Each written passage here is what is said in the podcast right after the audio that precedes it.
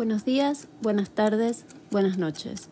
Esto es Dame dos minutos, historias breves y reflexiones acerca de la vida cotidiana. Soy Vera y creo firmemente que sentimos como podemos y vamos por la vida a los tropezones, porque no existen las fórmulas, estamos improvisando. Episodio 7, spoiler. Es una tradición, me dijo mi papá. Yo no conocía la palabra, la sopesaba en mi mente infantil mientras seguía insistiendo en lo improbable de su existencia. Está bien, está bien, no existe, pero no se lo digas a tus compañeritos del jardín. Así que me fui al día siguiente al jardín ancha de orgullo, sabiendo una verdad exclusiva, mirando a mis compañeros con una mezcla de ternura y compadecimiento. Todos estaban felices, hablaban de las fiestas, de los regalos que esperaban recibir, de los turrones, mientras yo escuchaba en silencio, porque yo sabía la verdad, sabía de la tradición.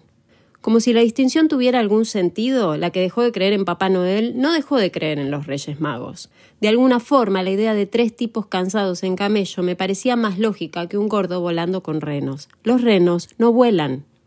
La silueta de mi hermano mayor, poniendo los regalos en el árbol, me paró en seco.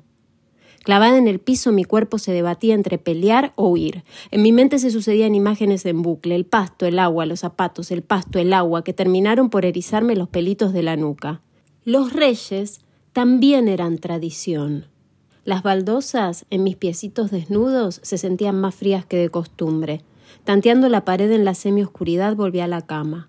Huí sigilosamente para que mi hermano no se diera cuenta que me había levantado.